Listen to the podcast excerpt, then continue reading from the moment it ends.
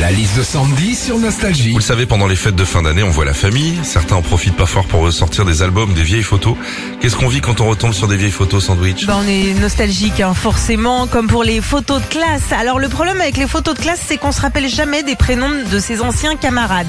Mais heureusement qu'on peut compter sur la mémoire de notre maman. Oh bah ça, c'était la petite Alexandra Corbier, tu sais, la, la fille du boucher. C'est fou. Ah bah maintenant, elle est chirurgienne, elle a pitié. Elle a bien réussi, elle. Sous-entendu, Ah. À la différence de Ah. toi. hein. Quand on retombe sur des vieilles photos aussi, on repense à des bons moments. Genre, euh, tu retombes sur des photos d'un mariage, tu te dis, ah, c'était cool ça. Qu'est-ce qu'on s'était amusé. En plus, c'était tellement beau, tellement mignon, les mariés. Ouais, sauf que bah, Jacqueline, elle s'est cassée au bout de six mois avec le prof de Zumba.